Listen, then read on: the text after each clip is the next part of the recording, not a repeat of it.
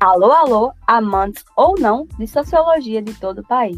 Aqui quem fala é Daisy. E aqui é a Karen. O roteiro deste episódio foi escrito por mim, Daisy.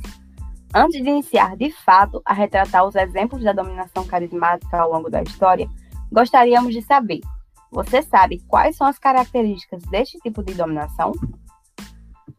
Sabem? Não? Sim? Bom, de qualquer modo, vamos esclarecer isso. Essa forma de dominação ocorre por meio da capacidade carismática que uma figura tem de mobilizar as massas e comandar as pessoas.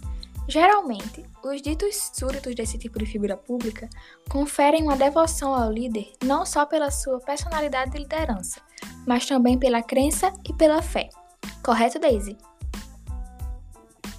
Isso mesmo. O líder carismático detém uma espécie de força mística que faz com que os seus seguidores depositem nele a esperança de uma mudança ou de uma ação correta, sabe? Nesse tipo de dominação, não há qualquer indício de requerimento de competência para que o líder exerça poder. Assim, segundo Weber, essa dominação carismática é a forma de dominação mais instável, visto que de uma hora para outra os súditos podem perder o encanto pelo líder carismático. Verdade. Como exemplo dessa forma de dominação, podemos rememorar os grandes líderes carismáticos, que com seu poder de persuasão mobilizaram massas e mantiveram seguidores sob sua autoridade.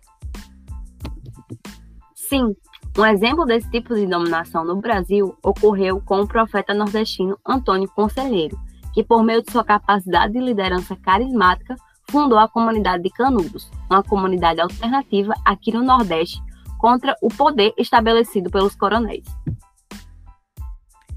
Não podemos esquecer também que, no contexto mundial, tivemos Hitler como uma personalidade que exerceu forte dominação carismática na Alemanha nazista. Mas por que ele foi tão, digamos assim, encantador? É que ele se utilizava de discursos eloquentes para influenciar toda uma nação acerca de seus ideais Porém, é bastante válido ressaltar que ele não era do tipo que prometia medidas como impostos menores ou melhor sistema de saúde, mas ele era quase como um líder religioso, que oferecia metas espirituais como redenção e salvação. E foi por meio dos seus discursos para o povo, após a derrota da Alemanha na Primeira Guerra Mundial, que as suas fraquezas foram percebidas como qualidades. O ódio que ele sentia ecoava os sentimentos de milhares e milhares de alemães, que, sentindo-se humilhados, sentiam verdade nas falas dele, né? E assim eles o encaravam como o portador da salvação. Isso. Mas Hitler ele não hipnotizava a audiência. Nem todas as pessoas sentiam essa conexão. Você tinha de estar predisposto a acreditar no que ele dizia para poder vivenciar essa conexão, né, com ele. Muitos daqueles que ouviram os discursos de Hitler nesse período achavam que ele era uma espécie de louco. Outro exemplo, também bastante marcante na história, relacionado a uma figura carismática, foi o suicídio revolucionário pregado por Jim Jones. Em 18 de novembro lembrado, de 1978, 918 pessoas morreram em um misto de suicídio coletivo e assassinados em Jonestown, uma comuna fundada por Jim Jones. Ele se dizia pastor e fundador do Templo Popular, que era uma seita pentecostal cristã de orientação socialista.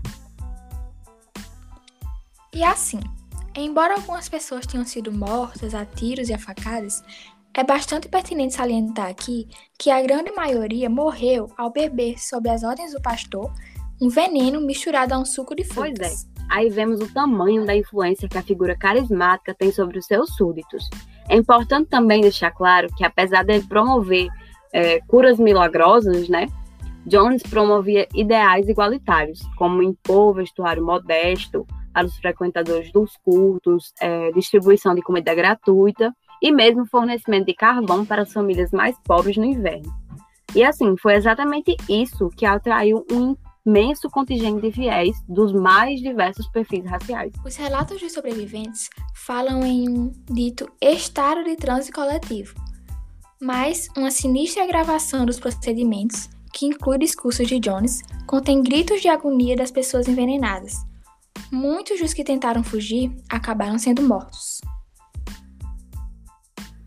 Quando as autoridades da Guiana chegaram a Jonestown, o pastor foi encontrado morto com um tiro na cabeça, em uma posição que sugeriu suicídio.